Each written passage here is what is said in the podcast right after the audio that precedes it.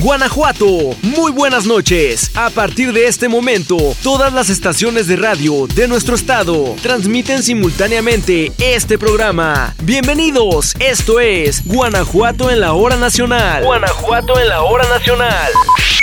¿Qué tal? Muy buenas noches, sean todos bienvenidos a Guanajuato en la hora nacional. Estoy muy contento de poder estar con todos ustedes nuevamente, al igual que con estos temas que quiero compartirles porque hoy tenemos muchísima información. Después de una larga pausa que tuvimos, Guanajuato en la hora nacional está de regreso y con el equipo completo. Mi nombre es Marco Alvarado y quiero saludar en estos momentos a Charito Morales que ya se encuentra con nosotros, a Eunice Ríos, a Hugo Aldair también que trae una cápsula muy interesante. También a nuestro amigo Pablo Buzo del Congreso del Estado, que la verdad siempre nos encanta que este archivo histórico nos visite porque trae información muy importante y que nos encanta. Y por supuesto también a nuestras amigas y amigos del archivo histórico del Ejecutivo que nos traen información muy importante. Y para comenzar, yo quiero que todo mundo abra el apetito. Yo sé que ya es tarde, que ya estamos a punto de dormir, pero también es buen momento de ir planeando lo que vamos a hacer el próximo fin de semana. Y yo les recuerdo que cada punto de Guanajuato que ustedes visiten es un lugar perfecto porque vivimos en una entidad que lo tiene todo. Y es así como quiero comenzar el programa Guanajuato en la hora nacional, invitándolos a todos ustedes a San José Iturbide a que prueben su gastronomía y les quiero comentar que las cocineras tradicionales de este municipio los van a esperar con los brazos abiertos y por supuesto con la comida ya lista.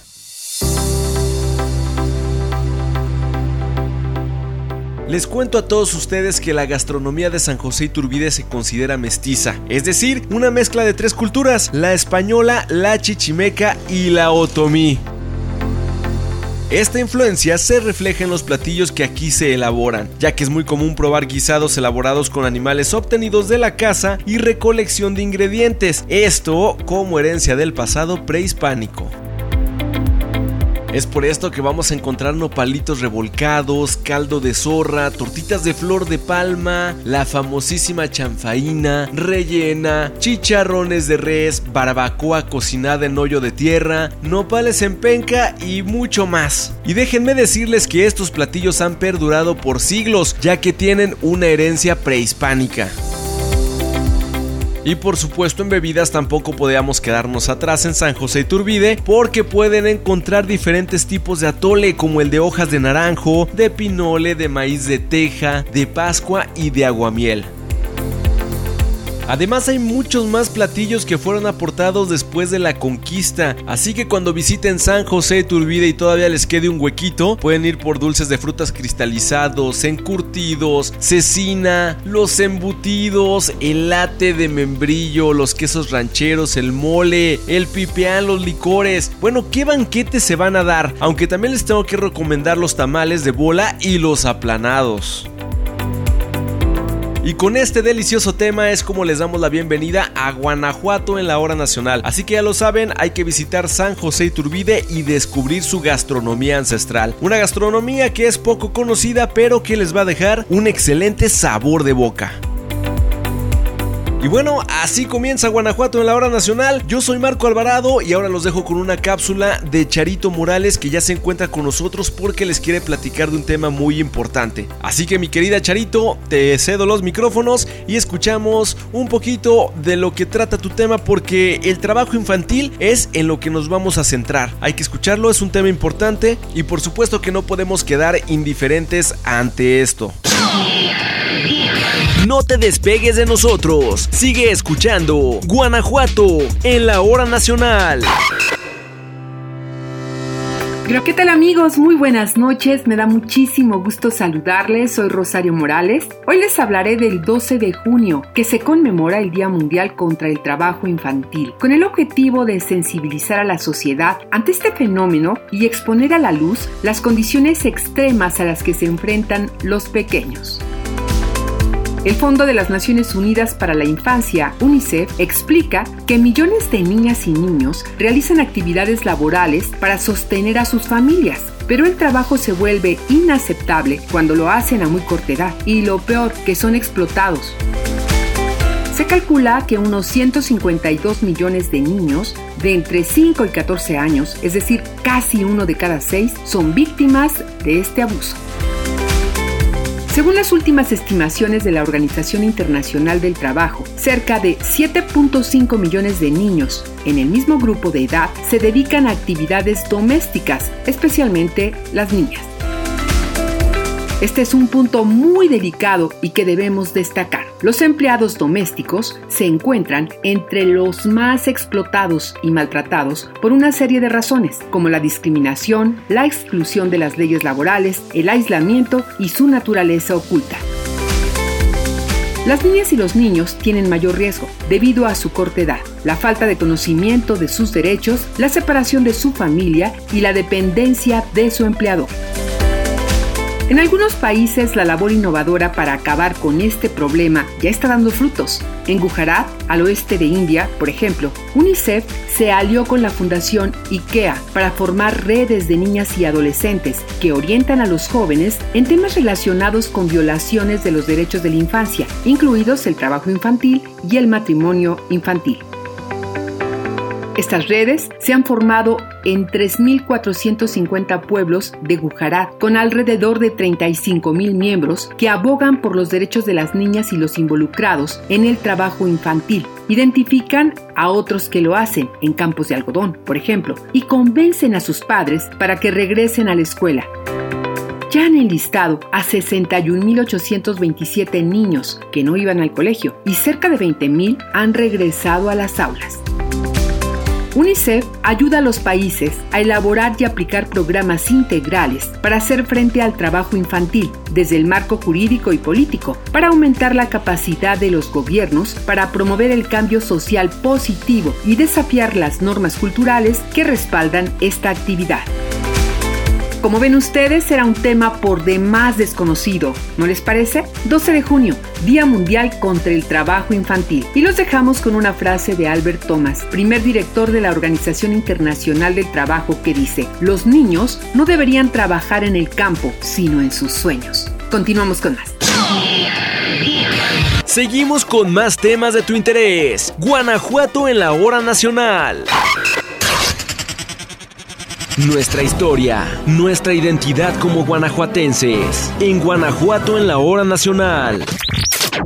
Amigas y amigos de Guanajuato en la hora nacional, muy buenas noches. Les saluda Pablo Buzo Muñoz desde el Congreso del Estado. El pasado 9 de junio se celebró el Día Internacional de los Archivos. Este día fue elegido porque el 9 de junio de 1948 el Consejo Internacional de Archivos se estableció bajo los auspicios de la UNESCO. Los archivos tienen un valor único. Están conformados por documentos producidos por la actividad humana y como tal son evidencia única de eventos pasados. Asimismo aseguran el funcionamiento democrático de las sociedades, la identidad de los individuos y de las comunidades y la defensa de los derechos humanos. Hoy en día la relación entre archivos, derechos humanos y memoria colectiva ha venido ocupando un lugar cada vez más destacado en la esfera pública. Pero, ¿qué se entiende por archivos de derechos humanos? En un primer acercamiento estamos ciertos que la relación entre los archivos y los derechos humanos es crucial para dotar de eficacia los principios de derecho a la verdad y a la justicia, al ser una garantía que reafirma y revalora el valor testimonial y probatorio de los documentos. Los ubica en una dimensión plenamente democrática. Desde este punto de vista, todos los archivos son potencialmente documentos de derechos humanos. En este sentido, todos los archivistas son potencialmente archivistas de derechos humanos. El Congreso del Estado de Guanajuato, desde su origen, previó la importancia y necesidad de la creación del archivo de la institución el valor otorgado al archivo por los primeros diputados es significativo en el sentido que brindan a la memoria documental testimonio del origen del Estado, sus instituciones y su evolución. La importancia del archivo se vio reflejada en el decreto número 17 suscrito por el Honorable Congreso Constituyente del Estado de Guanajuato el 19 de diciembre de 1824, que reguló el arreglo de los archivos de los pueblos donde no había escribanos. Los diputados eran conscientes de que era una necesidad pública regular los archivos y tenían el firme propósito de evitar faltas y remediar los abusos producto de la revolución en los lugares que carecían de escribanos, y que en consecuencia sus registros, escrituras y expedientes de todo tipo no se encontraban juntos y bien resguardados, ocasionando extravíos y pérdidas. A 198 años de la primera norma de la materia, hoy en día contamos con una ley de archivos del Estado de Guanajuato aprobada por unanimidad por la sexagésima cuarta legislatura y que nos rige a partir del 14 de julio del año en curso, la cual establece las bases de organización y funcionamiento del sistema de archivos del Estado y fomenta el resguardo, difusión y acceso público de archivos privados de interés público de relevancia histórica, social, cultural, científica y técnica. En suma, los archivos son milenarios, son una ventana para conocer el tiempo, fundamentales para conocer la identidad en el Estado contemporáneo, son un elemento indispensable para el derecho humano, al acceso a la información y a la rendición de cuentas, además de ser fuente de conocimiento para los investigadores. Por otro lado, la gestión documental permite tener una ciudadanía mejor informada para favorecer la toma de decisiones, ya que con ellos queda registrada la actuación de los servidores públicos en ejercicio de funciones. Los invitamos a consultar nuestro archivo histórico en la página www.congresogto.gov.mx. Con orgullo podemos afirmar que el acervo histórico del Congreso del Estado es patrimonio documental de los ciudadanos. Somos tu voz, tu Congreso. Que pasen todas y todos ustedes muy buenas noches. Hasta el próximo domingo.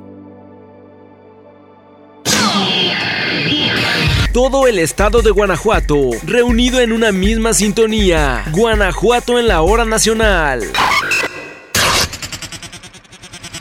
Personajes de nuestra tierra, guanajuatenses que han dejado huella al paso del tiempo. Personajes de nuestra tierra. Buenas noches amigos de Guanajuato en la hora nacional. Yo soy Eunice Ríos y me da mucho gusto saludarles un domingo más. En esta ocasión les voy a platicar sobre la rebelión en Mineral de Pozos, San Luis de la Paz, Guanajuato, que se llevó a cabo un 12 de junio. No cabe duda que Guanajuato ha sido cuna de grandes personajes a lo largo de su historia, hombres y mujeres que lucharon por sus ideales, que se opusieron a diferentes regímenes políticos y marcaron un parteaguas en la vida social de nuestra entidad y del país entero. De pequeños nos enseñaron las proezas de algunos de ellos y los reconocimos como héroes, pero hubo otros que también dieron su vida por defender la igualdad, la soberanía y nos dieron patria y libertad, aunque pocas veces son mencionados con motivo de que el 12 de junio de 1911 los habitantes de Mineral de Pozos, hoy San Luis de la Paz, fueron reprimidos por soldados federales tras un mitin popular, dejando un saldo de 14 muertos y 50 heridos. Hoy recordaremos a cinco personajes que participaron en la lucha armada con la esperanza de contar con mejores condiciones de trabajo, tener una sociedad más igualitaria y acabar con la opresión de las autoridades de esa época.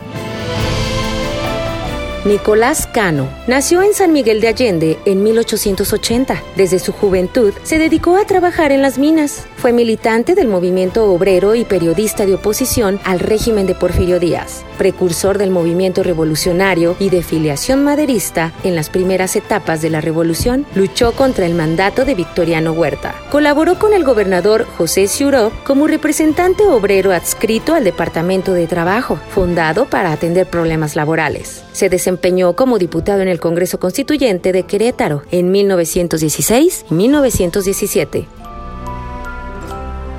Ramón Frausto. Nació en el Mineral de la Luz en 1879. Fue abogado, político y militar. En compañía de varios mineros se levantó en armas contra el régimen porfirista hasta su derrocamiento. A la muerte del presidente Madero, se unió a los constitucionalistas, entre quienes destacó como uno de los hombres de confianza de Venustiano Carranza. Fue diputado propietario por el primer distrito, correspondiente a Guanajuato, en el Congreso Constituyente de 1917.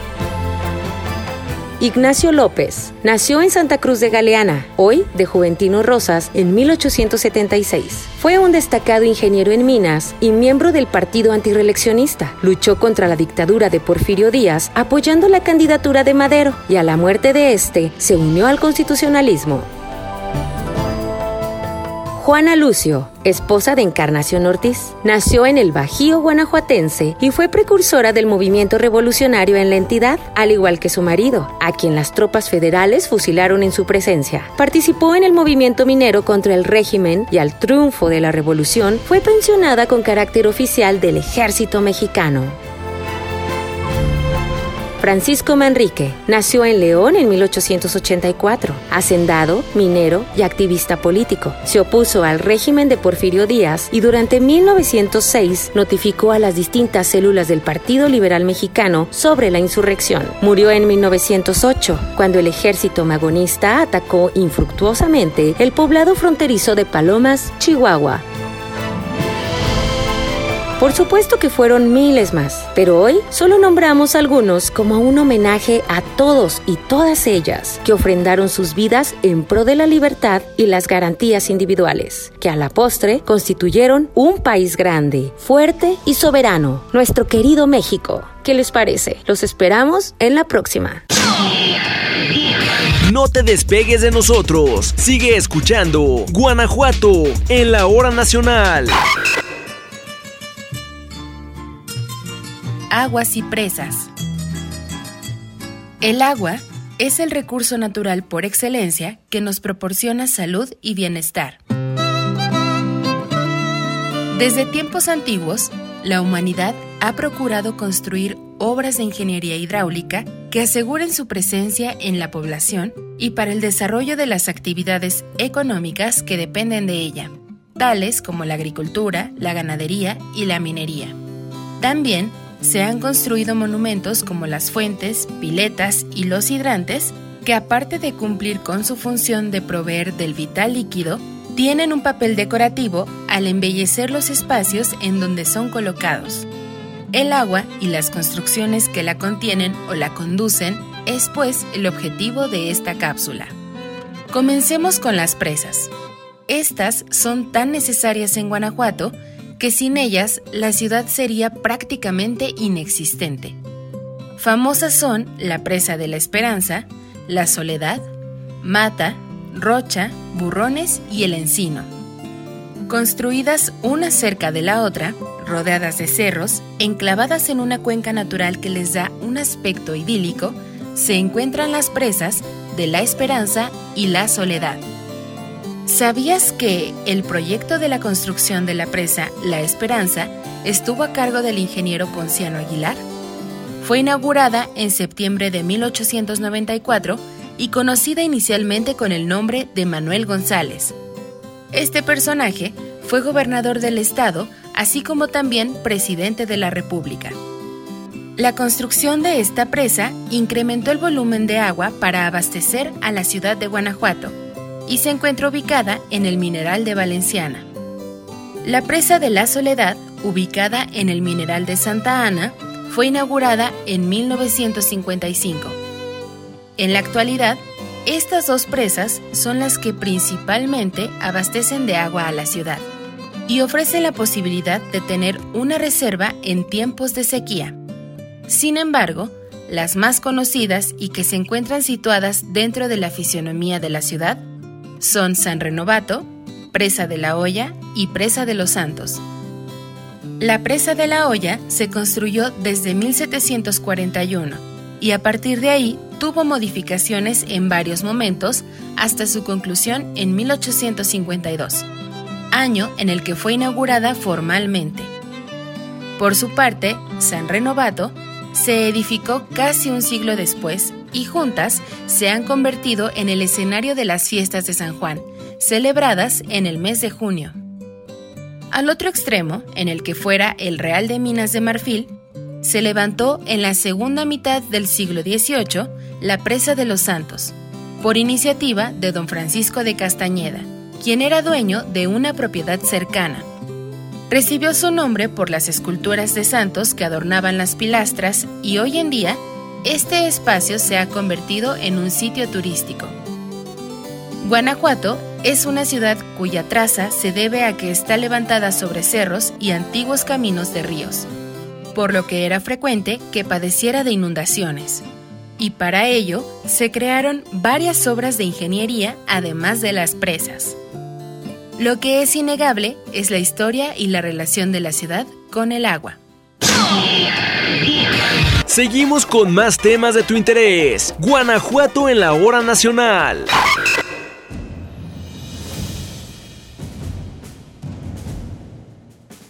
¿Qué tal amigas y amigos? Bienvenidos a Guanajuato en la hora nacional. Con motivo de su natalicio, hoy hablaremos de Manuel Doblado.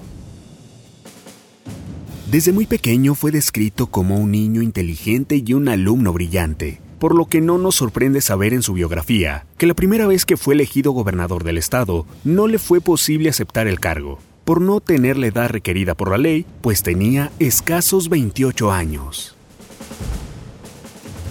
Manuel Vicente Ramón Doblado Partida, mejor conocido como Manuel Doblado, nació el 12 de junio de 1818 en San Pedro Piedra Gorda, hoy Ciudad Manuel Doblado. Al terminar los grados de educación básica en su villa natal, se mudó a la capital, donde estudió latín, griego, francés y español, al igual que la carrera en Derecho, en el Colegio de la Purísima Concepción, ahora Universidad de Guanajuato, donde se desempeñó como maestro de Geografía y de Derecho. Poco después de 1843, cuando se recibió como abogado, y en medio de disturbios bélicos en México, Doblado incursionó en la vida política del país. Fue postulado para gobernador, pero como ya mencionamos, por la edad, la ley no se lo permitió. Años después apoyó el plan de Ayutla en 1854, lo que dio lugar a su gobernación interina, para luego ser electo en el periodo posterior. Ya siendo gobernador, renunció por no estar de acuerdo con el levantamiento de Comonfort en 1861. Se desempeñó no solo como gobernador de Guanajuato en más de una administración, también lo fue de Jalisco, y en Querétaro formó parte del Congreso de la Unión. En la Guerra de Reforma o Guerra de los Tres Años, luchó siempre por restablecer la paz, desde las trincheras de los liberales, partido que resultó victorioso con el triunfo de la batalla de Calpulalpan. Durante la presidencia de Benito Juárez, fungió como ministro de Relaciones Exteriores, puesto donde trabajó por el objetivo de disminuir la deuda externa de México. Víctima de una enfermedad, murió en Nueva York el 19 de junio de 1865, a los 47 años de edad. Como un reconocimiento a su valiosa participación en la historia de nuestro país, su pueblo natal, San Pedro Piedragorda, fue renombrado en su honor en 1899 como Ciudad Manuel Doblado, un guanajuatense distinguido, y el Jardín Municipal de Cuerámaro, el Teatro de León y varias calles y avenidas de la entidad llevan también su nombre. Cabe mencionar que a 200 años de su natalicio, el 2018 fue declarado Año de Manuel Doblado, forjador de la patria, leyenda que apareció en toda la papelería oficial del estado de Guanajuato, y autoridades de su lugar de origen y el Instituto Cultural de León le dedicaron un evento especial en el recinto que lleva su nombre, Teatro Manuel Doblado. Es así como recordamos a un distinguido guanajuatense en la fecha de su nacimiento, 12 de junio de 1818. Manuel Doblado, abogado, militar, diplomático y político liberal, pilar de nuestra historia. Esperamos que la historia de este distinguido personaje ilustre de nuestro estado te haya agradado. Yo soy Hugo Aldair y nos escuchamos el próximo domingo con más temas de interés aquí en su programa, Guanajuato en la hora nacional. Seguimos con más. Seguimos con más temas de tu interés. Guanajuato en la hora nacional. Dato interesante. Dato interesante. Qué gusto de verdad que continúen con nosotros. Y ahora vamos a platicar del Día Internacional de Sensibilización sobre el Albinismo. El albinismo es una enfermedad genética que afecta a personas de todo el mundo sin distinción de raza, origen o género. Hace referencia a un grupo de trastornos hereditarios en los que hay poca o ninguna producción de melanina, es decir, la sustancia natural del cuerpo que determina el color de nuestra piel, del cabello y del iris de los ojos. La melanina también participa en el desarrollo de los nervios ópticos, por lo que tienen problemas de visión y al ser sensibles a los efectos del sol están propensos a contraer cáncer de piel. Si bien no existe una cura, quienes lo padecen pueden seguir algunos pasos para protegerse y maximizar su calidad de vida. El 13 de junio se conmemora el Día Internacional de Sensibilización sobre el Albinismo, con el propósito de crear conciencia en la sociedad sobre este padecimiento y la urgencia de prevenir los ataques físicos, mutilaciones y discriminación contra estas personas. El tema, con la cabeza bien alta, es un llamado para solidarizarse con ellos a nivel mundial y mostrar apoyo a su causa, desde sus logros y prácticas positivas hasta la promoción y protección de sus derechos humanos. Y es que las personas con albinismo son discriminadas en muchas partes del mundo. Con frecuencia, son víctimas de ignorancia de la sociedad e incluso de la comunidad médica. Su apariencia ha dado lugar a falsas creencias y supersticiones que fomentan su marginación y ponen en peligro su vida. Esto conlleva varias formas de estigma y desprecio que pueden llegar a la violencia, como lo demuestran los más de 600 ataques denunciados en 27 países durante los últimos 10 años.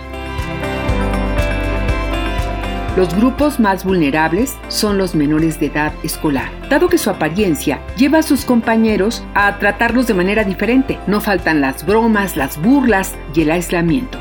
Por fortuna, ya se trabaja con los maestros y padres de familia para que los alumnos amplíen su criterio y además de aceptarlos, los integren y los apoyen en sus estudios.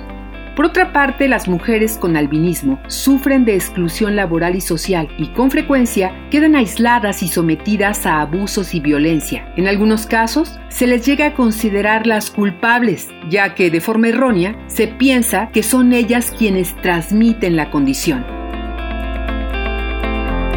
El 13 de junio, Día Internacional de la Sensibilización sobre el Albinismo, te invitamos a que por un momento reflexiones, te informes y cambies tu actitud, así como con otras personas que padecen alguna otra enfermedad. Y refrendes tu compromiso para poner fin a estas atrocidades. Reconocemos que aún falta mucho por hacer, pero se está ganando terreno, porque a pesar de todo, las personas con albinismo siguen manteniendo una actitud positiva y camina con la cabeza bien alta.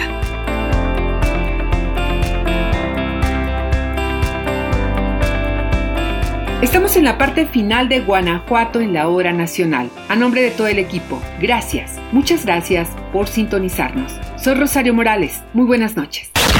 Guanajuato en la hora nacional. Guanajuato en la hora nacional.